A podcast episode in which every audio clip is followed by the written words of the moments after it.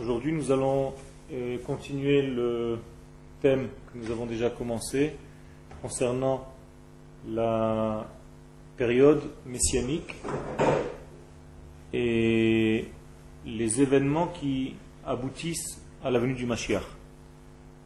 C'est-à-dire la capacité de l'homme d'Israël à voir dans les événements qui se passent comment Akadosh Baruch prépare et travaille, construit la Géoula, la délivrance de Ham. Il faut savoir que dans la partie du livre du Rav Kook qui s'appelle Oroth, il y a un passage qui est complètement destiné à expliquer le sens de la guerre. Le Rav Kook dit là-bas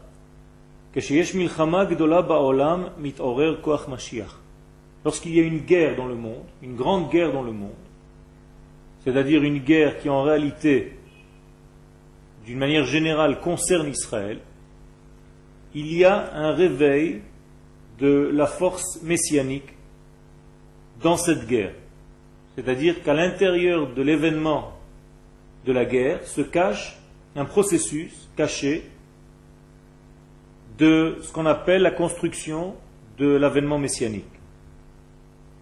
Aet Hazamir Higia, écrit le Rav, le temps d'élaguer les mauvaises herbes est arrivé.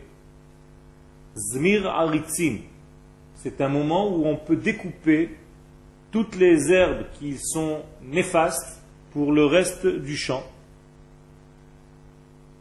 Bien entendu, il s'agit des Rechaim, des hommes mauvais, qui dérange et qui retarde le processus.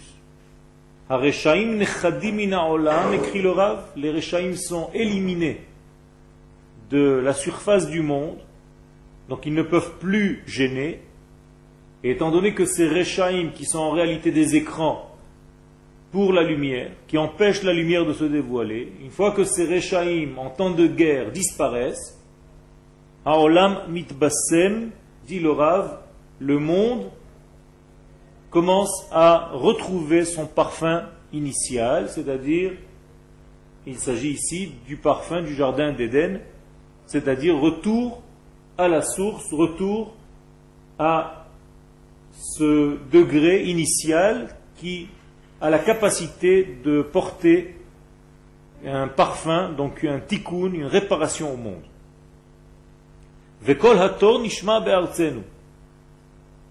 Et quelque chose de très intéressant, c'est que dans tout ce processus de guerre, même si cette guerre n'est pas précisément sur le territoire de la terre d'Israël, bien entendu, lorsqu'il est dans ce territoire, c'est encore plus, mais même lorsque cette guerre est en dehors du territoire de la terre d'Israël, elle concerne malgré tout, cette guerre, Israël, le peuple et la terre.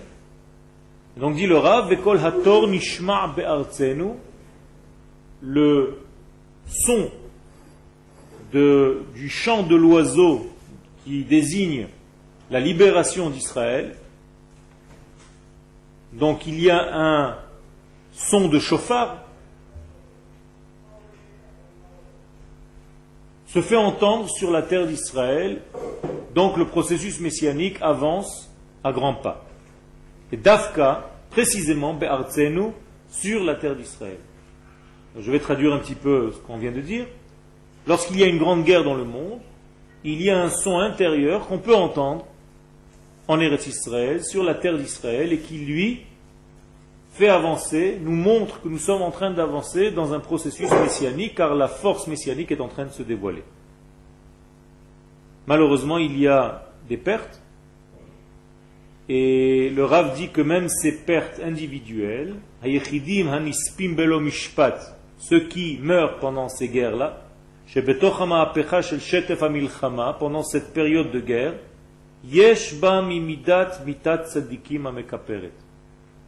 Malgré tout, ces morts ne sont pas des morts gratuits. Malgré tout, il y a une kapara. Ces morts sont comme un nettoyage du monde parce qu'ils sont considérés comme étant des tzadikim. Et donc ils montent vers la source même de la vie, vers la racine de la vie, et l'essence même de leur vie apportent une valeur globale pour le bien et la bénédiction du monde entier, avec toutes les valeurs du monde entier, avec toutes les compréhensions du monde. On voit donc qu'il y a un passage bien précis concernant la guerre, et nous n'avons pas peur de parler de ce genre de phénomène qui, bien entendu, sont des choses négatives. La guerre est une chose négative, mais lorsque Akadosh Baruch fait avancer son processus, il peut prendre en compte aussi ce genre euh, d'événements. Et même dans ce genre d'événements, la Géoula fait son apparition et elle prend sa place. Il est dit dans la guerre de Midian, dans la paracha de la semaine, dans le livre de Bamidbar, au chapitre 31, Vaïdaber Moshe la'am le'emor.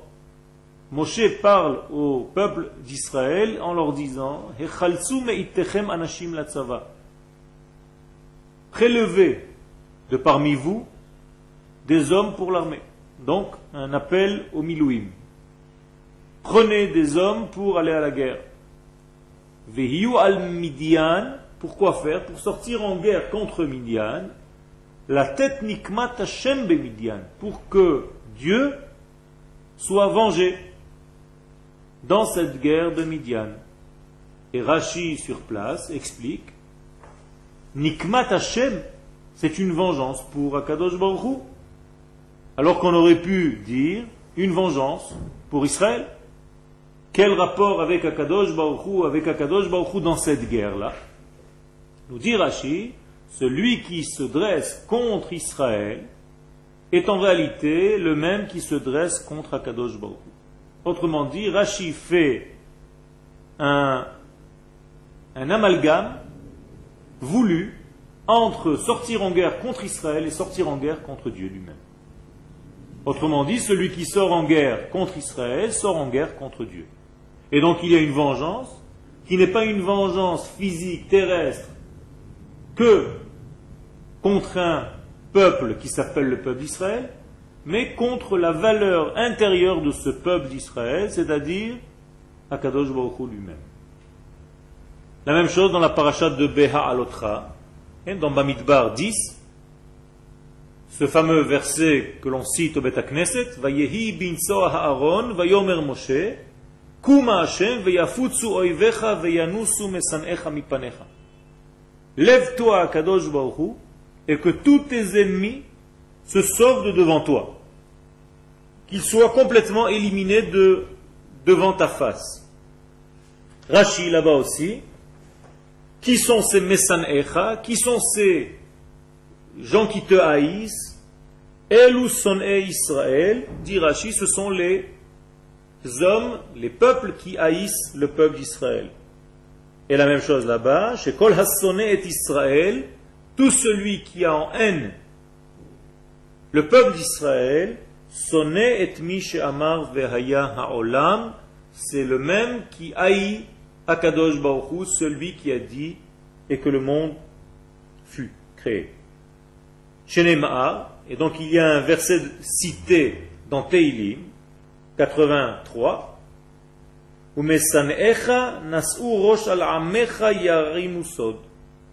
ceux qui te haïssent sont ceux qui ont levé la tête contre ton peuple. Encore une fois, juxtaposition entre le peuple d'Israël et Akadosh Baruch lui-même. Ceux qui sortent en guerre contre ton peuple d'Israël sont ceux qui sortent en guerre contre toi. On peut donc conclure que la guerre contre Israël, menée contre Israël, est en vérité une guerre menée contre Akadosh Baruch dans un degré beaucoup plus secret, intérieur, en dessous de la surface visible extérieurement. Donc à chaque fois qu'il y a une guerre contre Israël, il y a une guerre contre l'apparition du divin sur terre. Et donc on doit comprendre par là que c'est Israël qui a le rôle de faire dévoiler le divin sur terre. Et donc, lorsqu'on sort en guerre contre Israël, on sort en guerre contre ce dévoilement du divin. Et donc, On essaie de retarder le processus messianique. C'est ce que ces ennemis d'Israël essayent de faire.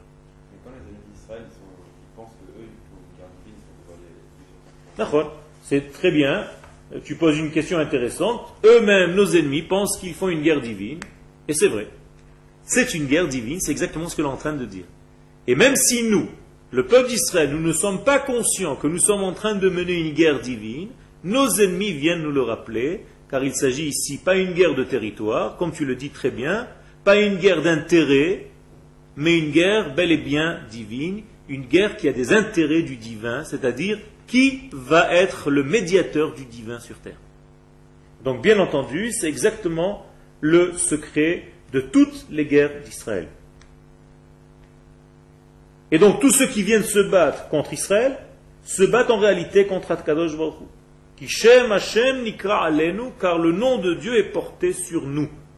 Le peuple d'Israël est celui qui porte en lui, sur lui, gravé dans son essence, le nom d'Akadosh Baruch. Comme David a dit à Goliath, le roi David, donc le Philistin Goliath, avant de le tuer, tu viens contre moi avec des armes, tu me lances des flèches, tu me lances des fusées, tu me lances des scuds, tu me lances toutes les armes que tu as envie de me lancer dessus. Et David dit à Goliath, et moi je viens en toi, je viens vers toi, en guerre, je sors contre toi, Beshem Hashem Tsevaot, avec le nom de Dieu, celui qui en réalité le Dieu des armées. Autrement dit, David nous enseigne ici un enseignement très important, même lorsque j'ai un fusil dans la main, même lorsque je sors avec une attaque aérienne contre mes ennemis, c'est en réalité le divin qui se bat à l'intérieur de ce combat physique réel, avec des machines, avec des tanks, avec des munitions, etc. Peu importe. Même si ceux qui tiennent le fusil, même si ceux qui font cette guerre ne sont pas conscients de ce qu'ils sont en train de faire, le Créateur utilise cette puissance d'Israël à l'intérieur d'eux-mêmes et ils sont en réalité des tzadikim car ils protègent l'intérêt du peuple tout entier. Et en protégeant l'intérêt du peuple tout entier, ils protègent donc la partie intérieure intrinsèque au peuple, c'est-à-dire le divin. Moralité, il n'y a pas plus grande preuve d'amour d'Israël que celui qui est prêt à donner sa vie pour protéger son peuple. Et c'est ce que font 100% des soldats, consciemment ou inconsciemment, ça n'a pas d'importance. Bien entendu, celui qui est conscient de ce qu'il fait, ça apporte encore plus de valeur car lui-même devient actif, donc avec une compréhension, une participation de ce qu'il est en train de faire, mais même celui qui ne le fait pas, il a quand même la base qui est une base commune, c'est-à-dire l'intérêt de la protection de son peuple, de sa terre, et donc de son entité, de son identité la plus intérieure. Donc le, texte qu'on vient de citer vient de Shmuel Aleph au chapitre 17, verset 45. Et bien entendu, en ce qui concerne la guerre dans laquelle nous avons été rentrés de force, comme toutes les guerres d'Israël, nous rappelons d'ailleurs que l'armée d'Israël est appelée l'armée de défense d'Israël et pas une armée d'attaque. Et malheureusement, tous nos ennemis viennent pour essayer de contrarier cette force divine qui doit se dévoiler sur terre. Eh bien, le peuple d'Israël qui est tout le temps poussé à bout, et malgré ça, vous voyez que certains pays sont en accusation toujours contre Israël, comme si nous étions les attaquants, alors que nous sommes ceux qui se défendent. Malgré tout, aujourd'hui aussi, dans toutes les guerres d'Israël, depuis la guerre de l'indépendance, à travers toutes les guerres qu'il y a eu dans l'histoire moderne du peuple d'Israël, bien entendu aussi la guerre actuelle dans laquelle nous sommes, euh, au Liban, les ennemis d'Israël, ceux qui se battent contre nous, ils viennent, comme tu l'as dit tout à l'heure, au nom d'Allah, au nom de Dieu. En réalité, c'est une guerre contre le Dieu d'Israël, c'est une guerre intérieure, une guerre supérieure, dans un monde caché, qui doit nous interpeller, et nous, ceux qui étudions la Torah, nous devons voir toutes ces guerres avec un œil beaucoup plus intérieur, et ne pas rester dans la partie superficielle, car on ne peut pas sortir en guerre physique contre une guerre spirituelle. Donc nous aussi, nous devons enseigner à nos soldats, à nos frères, à nos enfants, qui sont des militaires dans cette armée, que la sortie en guerre n'est pas une sortie en guerre physique d'un homme contre un homme. Il faut savoir que c'est une guerre beaucoup plus intérieure, qui a des degrés et des conséquences beaucoup plus grandes. Donc c'est contre le Dieu d'Abraham, d'Yitzhak et de Yaakov, celui qui est le maître de tout. Comme dit David, le roi David, pourquoi vous êtes en train de vous lamenter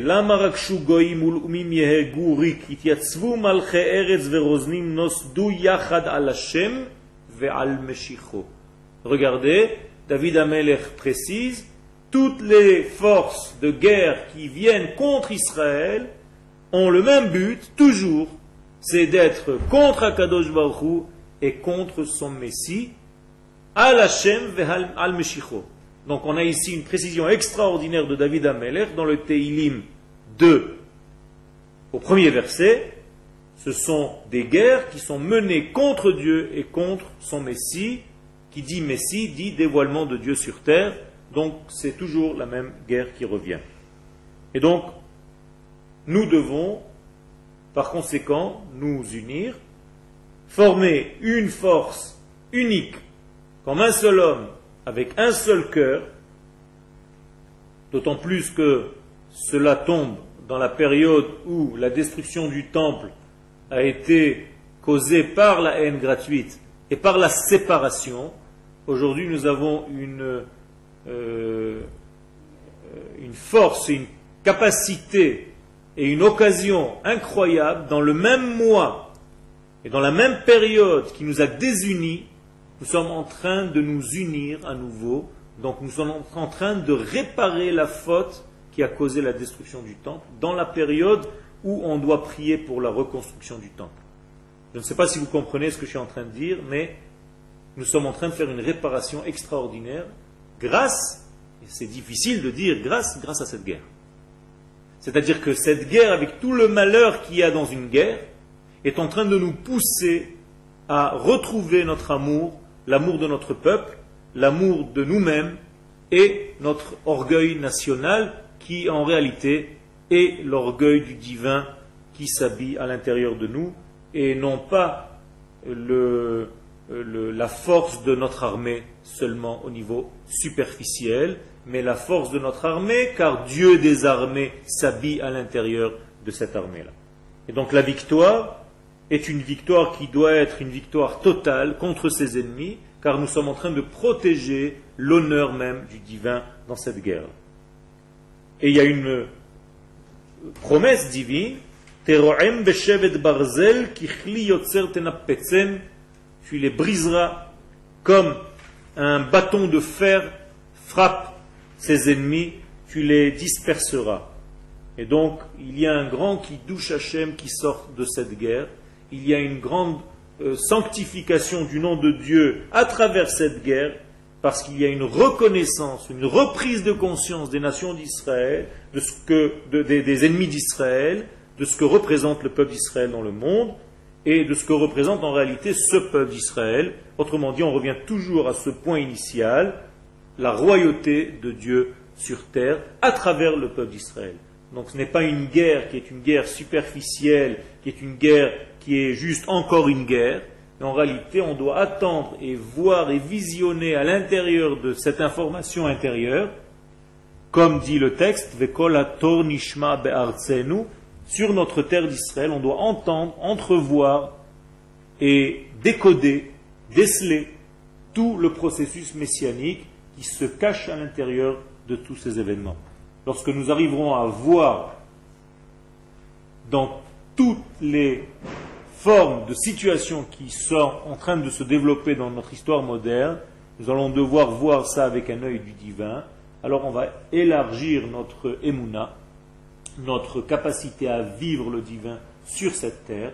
Et donc la force nationale, qui encore une fois cette force divine, va de plus en plus se développer et va laisser la place, va pousser tous les obstacles qui nous ont gênés jusqu'à maintenant pour, encore une fois, parfumer le monde, retrouver ce parfum initial du jardin d'Éden. Donc, Bezrat Hashem, nous devons avoir une confiance totale, une force, soutenir notre peuple, soutenir nos soldats et générer euh, de bonnes énergies concernant euh, notre peuple, car il mérite le dévoilement de Dieu, il mérite la délivrance de Dieu, et c'est pour ça que lorsque nous attendons chaque jour l'avènement messianique, nous sommes en train de prouver par là même que nous disons à Kadosh Baruch ce peuple a le droit à cette délivrance messianique, et c'est pour ça d'ailleurs que je l'attends à chaque instant. Donc je prouve par cette attente que le peuple d'Israël mérite bel et bien la venue du Mashiach. Alors il faut prier ensemble, retrouver notre amour, retrouver notre force nationale et retrouver notre orgueil national avec toutes les valeurs divines qui se trouvent à l'intérieur.